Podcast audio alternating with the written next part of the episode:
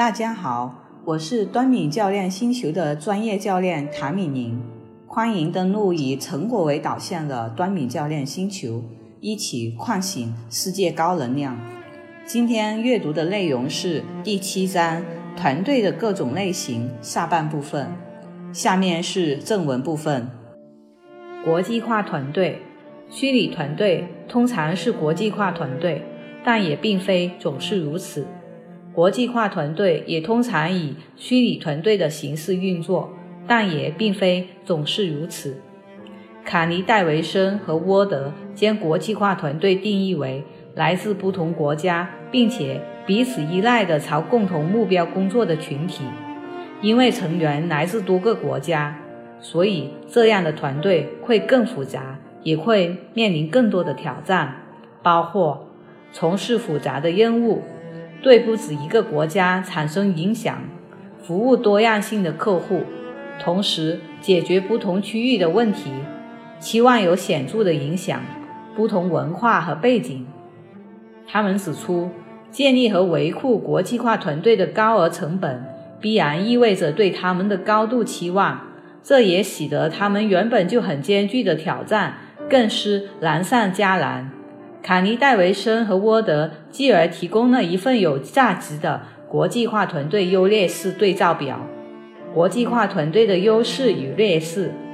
国际化团队的优势：一、初始全球战略符合本地需要；二、初始组织受益于多重视角，从而更紧密地匹配客户的偏好；三、增进有关全球市场的组织学习；四。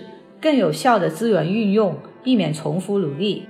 五、更高层面的内在减散，向不同的人、不同的公司、同部门、不同的部门学习，同时学习处理问题的不同方式。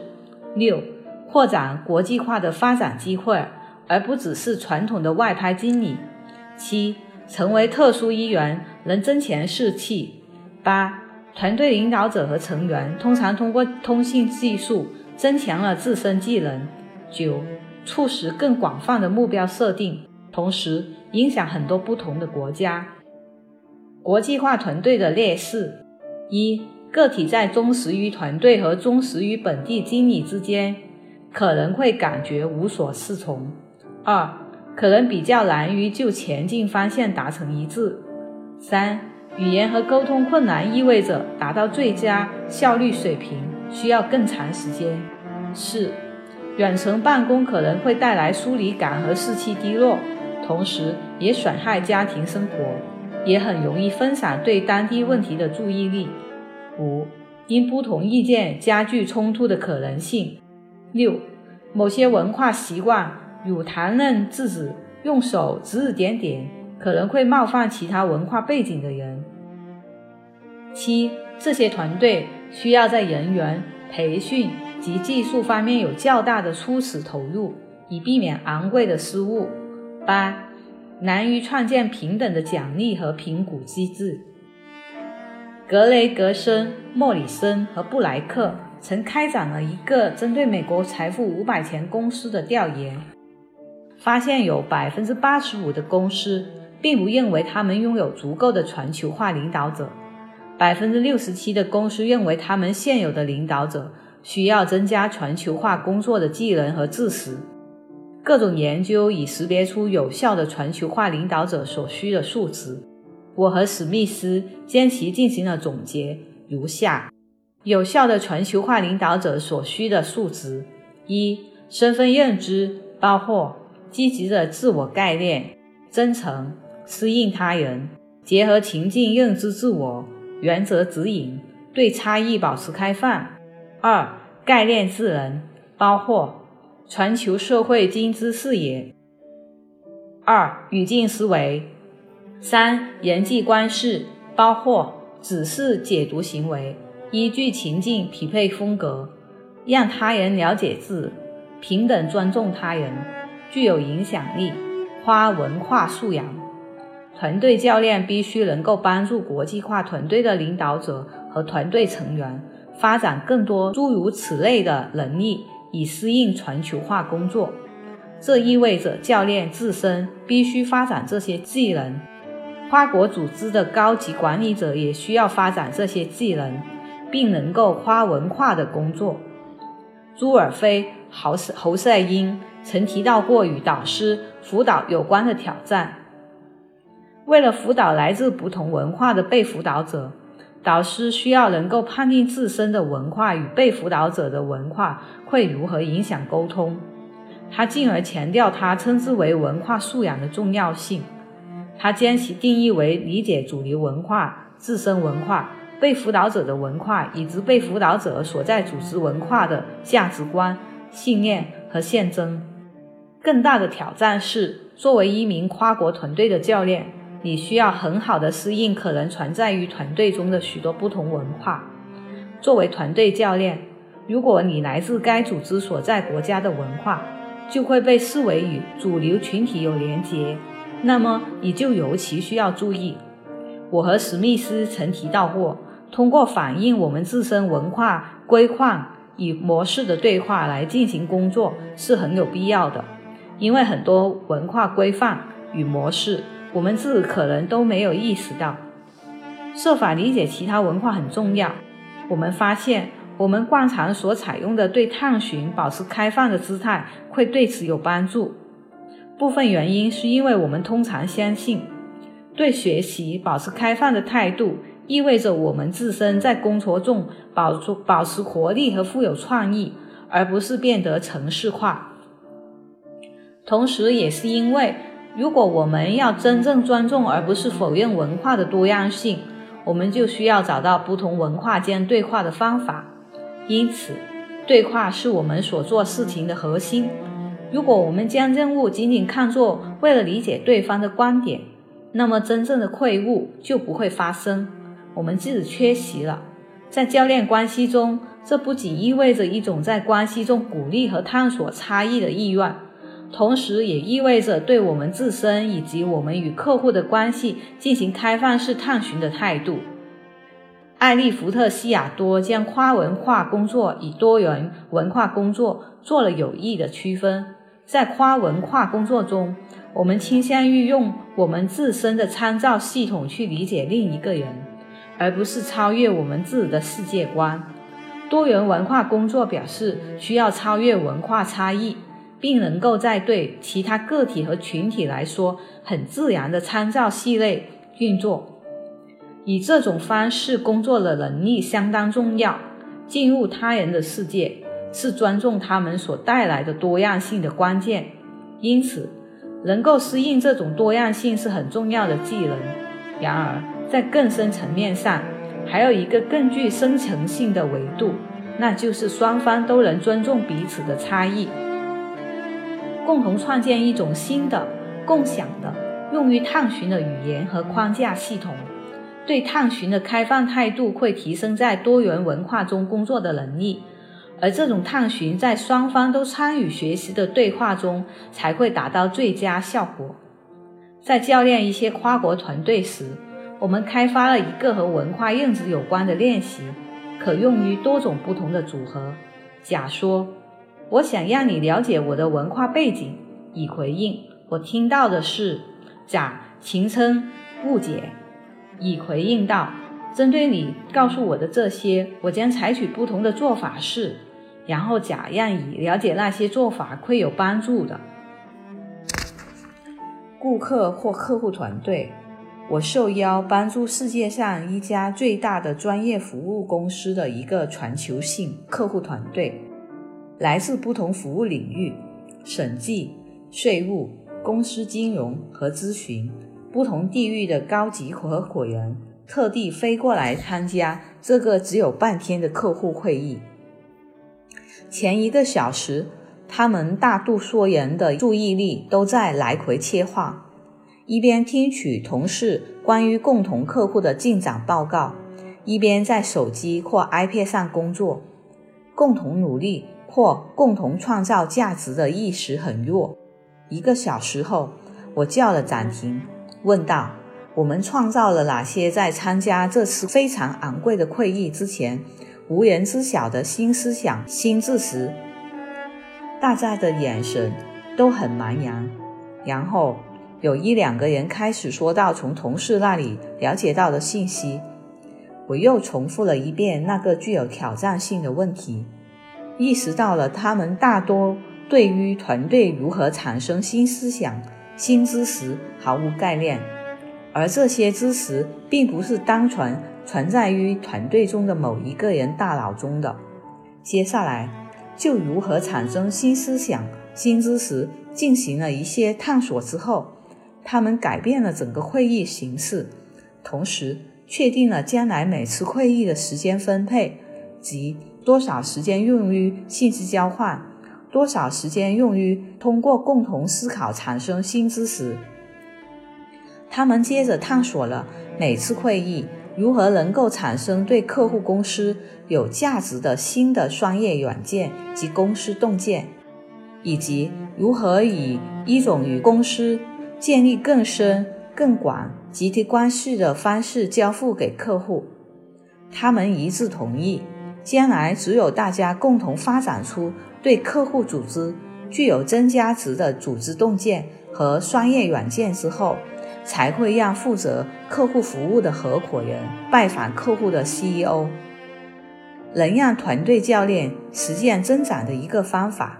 就是教练顾客或客户团队。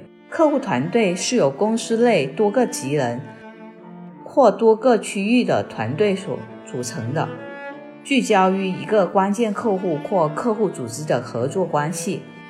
我和我的同事与很多不同类型的客户团队一起工作过，在专业服务领域，这些团队包括组织顾问、律师、会计、审计师。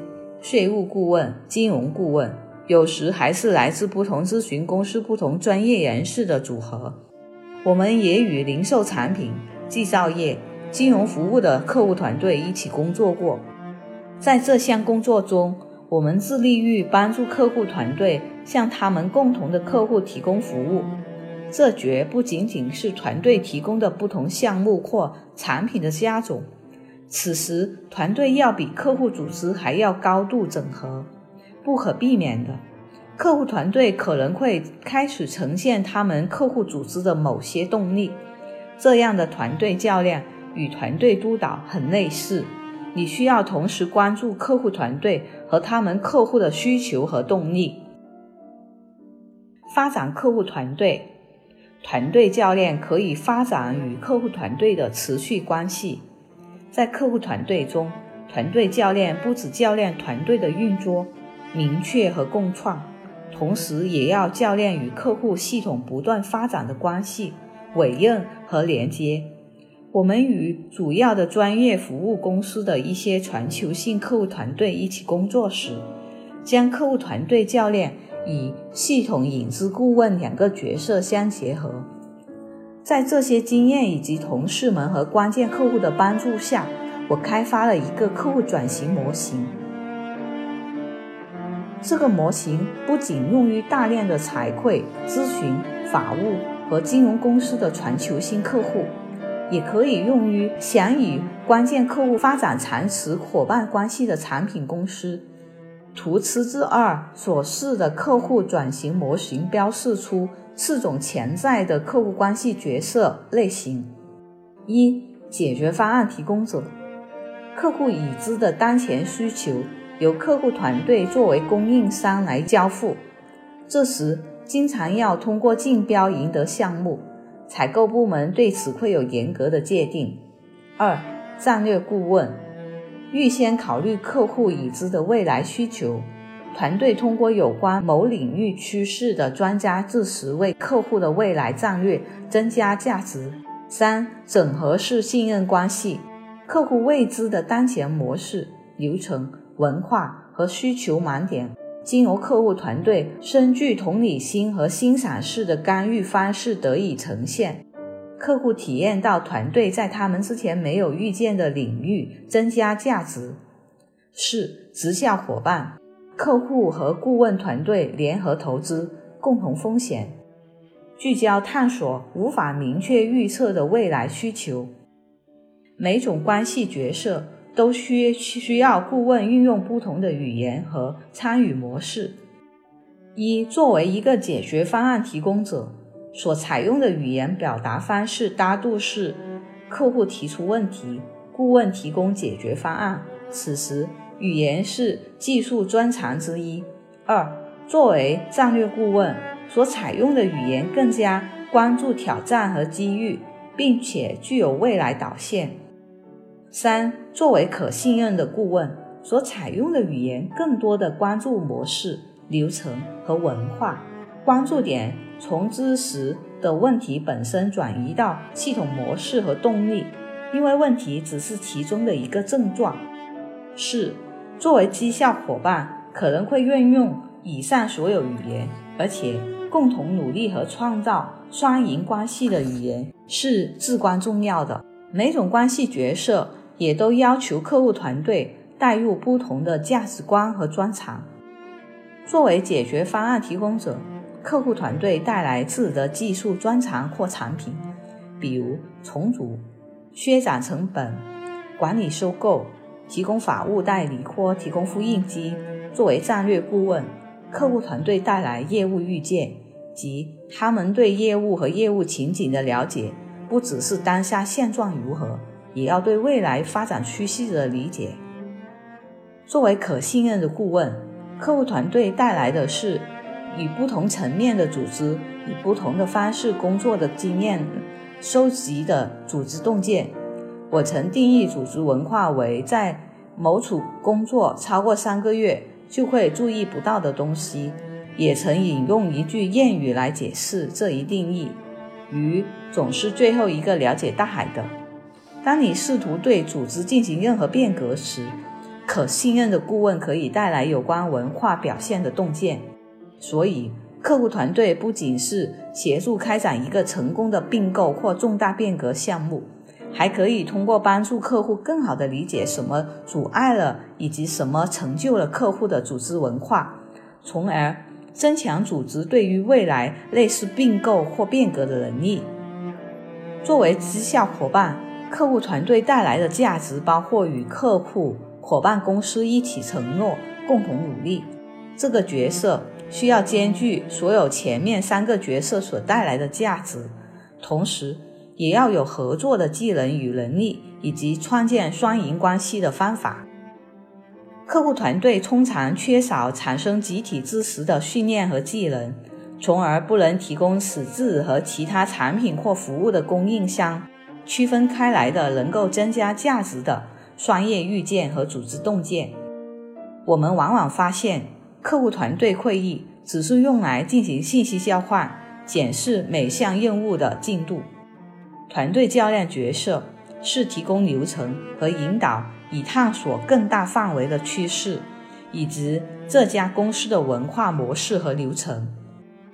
然后，客户团队教练协助他们走过这样一段旅程，从成为客户选用的众多供应商中的一个，经历成为战略顾问和可信任的顾问阶段，直到成为客户公司现场向前发展的重要长期绩效伙伴。以下是团队教练可以做的：教练该团队发现客户的显性和隐性的任务。以及他们潜在的需求。团队教练帮助客户团队回答的核心问题是：你可以做哪些与众不同的事情，从而让你的客户在市场上获得成功。帮助团队与客户一起明确他们的使命和战略，并商定出达成的步骤。参加客户团队会议。帮助他们从重点在交换进展状况和信息转向生成新的产生客户洞见和商业预见的共同思考，从而为客户组织增加价值。引导客户团队和客户公司的现场会议，帮助客户在如何为自己的客户和利益相关者增值方面增加价值。引导检视客户团队和客户的关系。探索什么是有效，有什么困难，以及在哪些方面可以做得更好。在当今市场，拥有价格适当的高质量产品或服务，并能及时有效的交付，是在商业竞争中胜出的必要前提条件。要想脱颖而出，客户团队不仅需要关注客户，同时还要关注客户的客户。客户团队需要常伴客户左右，通过所提供的产品或服务。以及有价值的组织洞见和商业预见，帮助客户与客户的客户一起成功。群系教练，所有团队教练与团队发展都存在一个危险，那就是在建立了内群体的强连接和凝聚力的同时，却产生了外群体的疏离，加剧了在系统内其他地方的紧张气氛。皮艇司机说明了为何如此。群体凝聚力是有代价的。社会学家和心理学家的经典研究揭示了内部凝聚力和外部冲突之间的普遍矛盾。我将其称为内群体、外群体的制衡，可能有所裨益，也可能是个陷阱。在第六章连结那一节里，我说明了乔恩·卡岑巴赫如何越来越强调，不仅要教练高级领导团队。还要与他们的更广泛的网络一起工作的重要性，包括子群组和向他们汇报的团队。在我的工作中，我越来越多的不仅与最高领导团队一起工作，同时还要与他们的群际交互界面一起工作，包括董事会和所有向他们汇报的团队。罗莎贝斯莫斯坎特。将有效的群际领导力定义为调动和激励那些身份根植于某一特定群体的人们，与那些原本被视为不同类的人们一起和谐高效的工作和生活。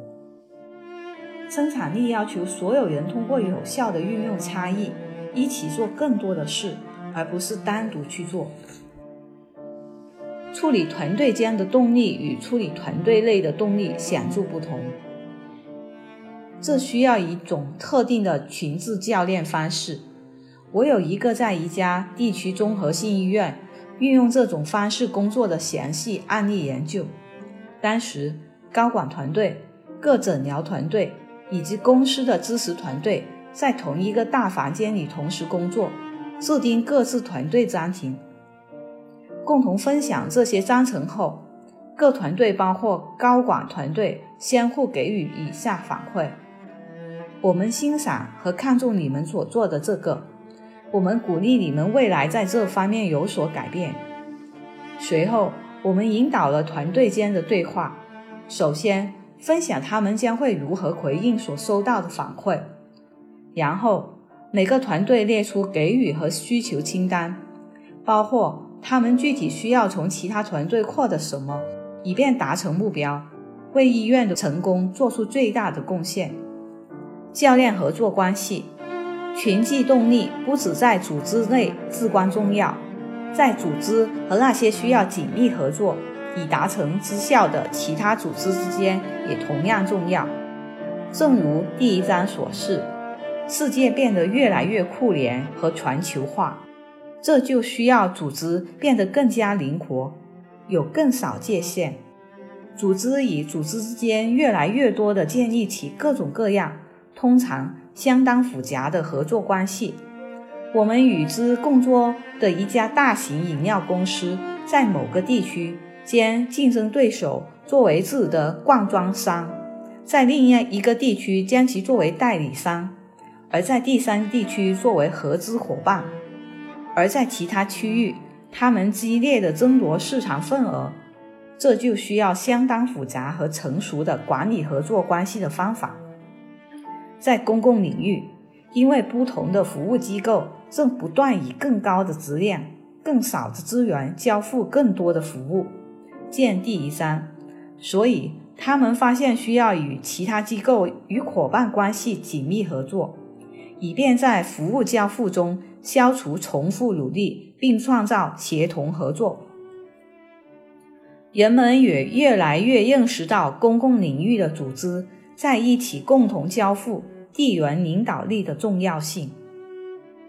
英国地方政府领导中心写道：“长期的公共财政限制意味着我们需要着眼于任何单一组织之外的资源来解决问题。我们面临的主要挑战的性质意味着单一机构无法独立面对挑战。我们的关注点已经毫无疑问地从组织架构转向了人员和地方，因此。”整个公共领域都需要学习以各种方式一起合作，而且要快要广。尽管合作关系越来越多，但如何创建有效的合作关系，以实现潜在协同作用的研究却非常有限。有效的教练合作关系的方法也没有太多发展。我和同事越来越多地运用五 C 模型来教练合作关系。这个模型始于委任，提出关键问题：什么是我们在一起能做，而分开就不能做的？我们共同为谁服务？以及我们如何能使在一起服务比分开服务更好？很多合作关系都未能充分定义这种合作关系所服务的核心使命。然后，合作关系需要明确如何将这一委任转化成一致的战略目标，包括行动计划、可衡量的目标以及明确的角色和职责，并创建与团队章程类似的合作关系章程。合作关系还需要既定有效的共创方式，会议不再由官僚的管理方式掌控，而是富有成效的创建出。各合作伙伙伴自身无法企职的新的应对形式，合作关系还需要以一种表面代表全面的合作关系，而不仅是各组织方式连接所有利益相关者。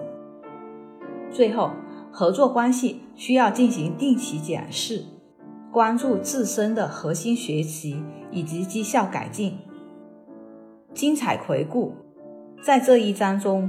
我们探索了团队教练如何能适用于团队管理、项目团队、虚拟团队、客户团队、网络和合作关系，这些只是众多团队类型的一部分。随着团队教练领域的不断拓展，见团队教练应用于更广泛的团队情境，会有更进一步的发展。下一章。我们将会探索另一种特殊的团队类型，那就是董事会。今天的阅读内容就到这里，我是端敏教练星球的专业教练谭敏宁，感谢你登录以成果为导向的端米教练星球，一起唤醒世界高能量。明天我们继续阅读。